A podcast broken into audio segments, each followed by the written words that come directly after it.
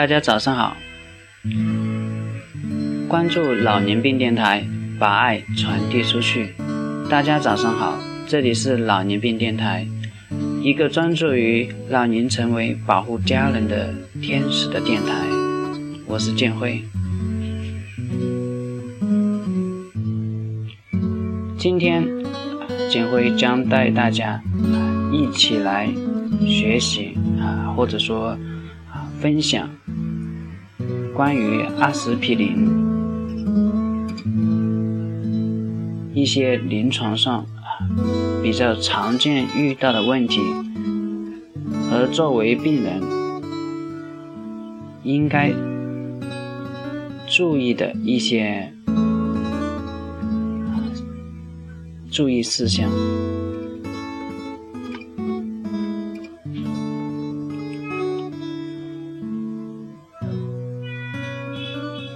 阿司匹林啊，是心血管疾病啊一级和二级预防的基础药物。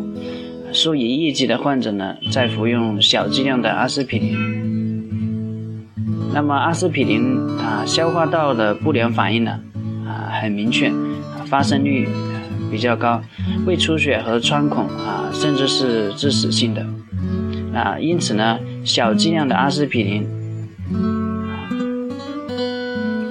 它应该是门诊啊最常规的啊用药的胶带品种，那么也是啊我们的家庭病房啊，还有就是家庭用药，它非常啊应该关注的一个焦点。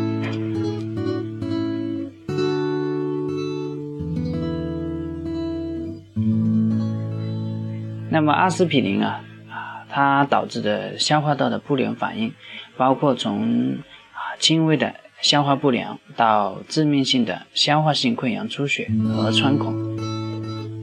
研究表明啊，阿司匹林可使消化道损伤危险增加二到四倍。那阿司匹林导致的严重的消化道出血的啊绝对风险呢？每年在百分之啊零点一二左右。那么高质量的阿司匹林啊，肠溶包衣啊，在十二指啊十二指肠内啊减轻环境下才能溶解，因而呢可避免对胃黏膜的直接损伤，但并不能明显降低胃肠道出血的风险。这是因为阿司匹林啊，它。诱发消化道出血的机制中，除了对胃肠道黏膜的直接损伤作用外，阿司匹林呢还抑制了这个环氧化酶的活性，那么减少胃肠黏膜保护因子前列腺素的合成，那么减少血栓素 A2 的合成，降低了这个血小板的聚集能力啊，因此而导致的出血。那么我们首先关注的第一个问题就是阿司匹林，它到底是啊餐前服用还是餐后服用？那么我在临床的工作中呢啊也经常啊患者会问到这个。那么阿司匹林呢，它的普通制剂的传统用法呢啊是餐后服用，那么旨在呢通过食物的缓冲。减少对胃肠黏膜的直接损伤，但是呢，啊，肠溶阿司匹林抗抗酸而不耐碱。那么，如果在餐后服用的话呢，它并不能体现啊肠溶片的优势。这是因为啊，这个进餐后食物中的缓冲使胃内酸性环境呢被稀释了，啊，胃液的酸碱度提高。那么，肠溶液呢啊易于在这种环境下溶解。那么此外呢，药片与食物混合，使这个药物在胃内停滞啊时间更长了，呃，这种情况下呢，也很容易使啊肠溶液的破坏。而餐前服用呢，由于这种空腹，胃内的酸性环境呢比较强，而肠溶液呢不易溶解，而且排空速度比较快。那么在胃内停留的时间呢，相对来说，啊就啊减少了，那么从而可减少啊药物对胃肠黏膜的损伤。那么一些观察性的研究呢，啊也证实了这个餐前服用啊啊长龙的这种阿司匹林呢，可以明显降低啊胃肠道的啊不良反应的发生率。啊，对于餐后服用啊阿司匹林长龙片呢，出现这种上腹痛啊烧灼感等这些啊不良反应的患者呢，改为餐前在二十到三十分钟啊服用。那么这些患者呢，就不再出现了这种啊上腹痛这种啊消化道不适的症状。因此呢，对于阿司匹林肠龙片呢，建议餐前服用，以减少这种对胃黏膜的损伤。那么啊，我们啊还有一个很常见的问题，就是说这个肠溶片啊。到底要不要啊嚼碎了服用呢？那么阿司匹林它的肠溶片啊，最常用的方法就是口服，每天在一百毫克，饭前用适量的水送服。那么由于阿司匹林肠溶片呢具有抗酸性，所以呢在酸性的胃液呢不溶解，而且呢啊在减轻的啊肠液溶解。那么阿司匹林肠溶片啊，相对于普通片来说，其吸收呢可以延迟到啊三到六个小时。那么当患者出现啊疑似急性心肌梗死发病的时候呢，啊建议首次剂量就是三百毫克。那么嚼碎后啊服用，以快速的吸收。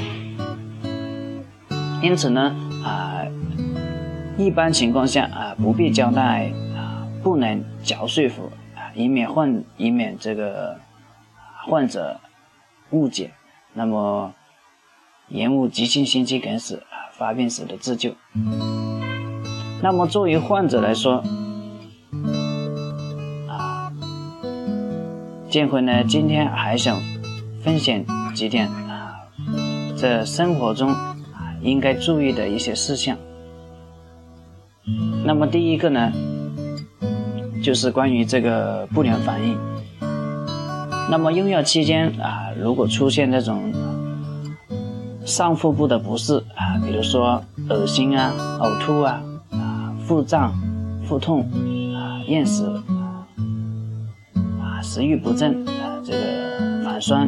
啊、嗳气啊，甚至是烧心、烧灼感的时候呢，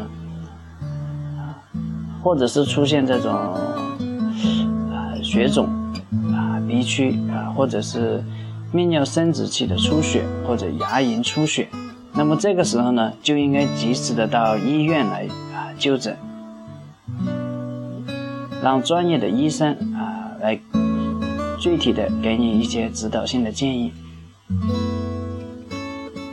那么第二个呢，就是由于这个小剂量的阿司匹林呢，它的消化道症状呢，其实并不是特别的明显。那么这个时候呢。你就应该啊，平时注意啊，特别是对于这种长期服用啊阿司匹林的人来说呢，应该平时要注意观啊观察啊这个大便的颜色，比如说啊出现这种血便或者是黑便的时候啊，应该及时的到医院来就诊。那么说到这个黑便呢啊。建辉还有一个小小的建议想告诉大家啊，因为黑便呢，它经常是受这种食物或者药物的影响。那么食物呢，比如说啊一些猪血啊这些东西啊，而药物呢啊，比如说这个我们通常啊服用的一很常见的一种药物叫做聚元酸蜜钾，那么。在服用、在吃猪血或者说服用这个聚元酸的时候呢，它大便啊也会变成黑色。那么这个时候呢就不必啊太担心了。那么通常啊我们在查房的时候也会交代患者啊在服用这种聚元酸类的药物的时候呢，啊不必太担心啊，一定要交啊，我们都会交代啊。服用这个药物之后，他的大便会变成黑色啊，以免造成患者这种过度的一种恐慌。那么第三个呢，就是这个阿司匹林啊，在服药到啊十二个月内啊。为消化道损伤的多发阶段，啊，一般三个月的时候啊达到高峰，那么这个时候呢，啊，您一定要每一到三个月呢，啊，定期这个检查粪便的这种潜血和血常规。那么一旦出现这种白细胞啊血小板计数的下降，或者是血红蛋白降低，那么这个时候呢，应该考虑立即停药。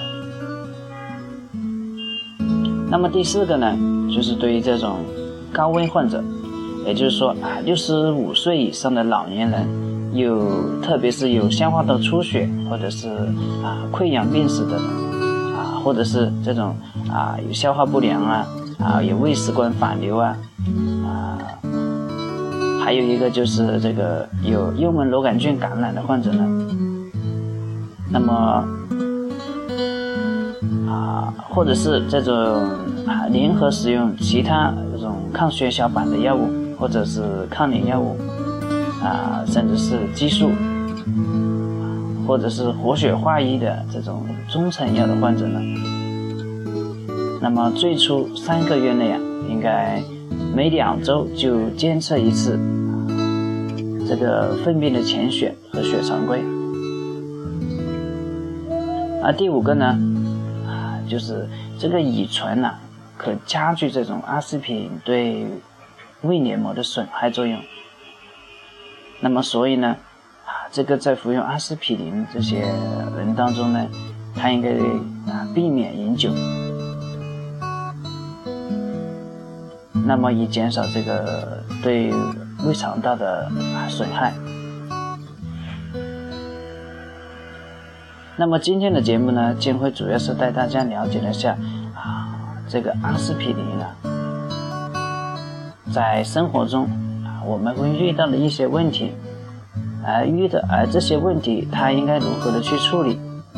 那么啊，作为患者啊，或者是患者的家人，那么在了解了今天的节目之后呢，啊，那么有很多问题啊。就不需要啊，直接去去啊去上医院，而是啊自己可以处理一些生活中的这些常见的问题。那么今天的节目就到这里，感谢您的收听，这里是老年病电台，我们下一期节目再见。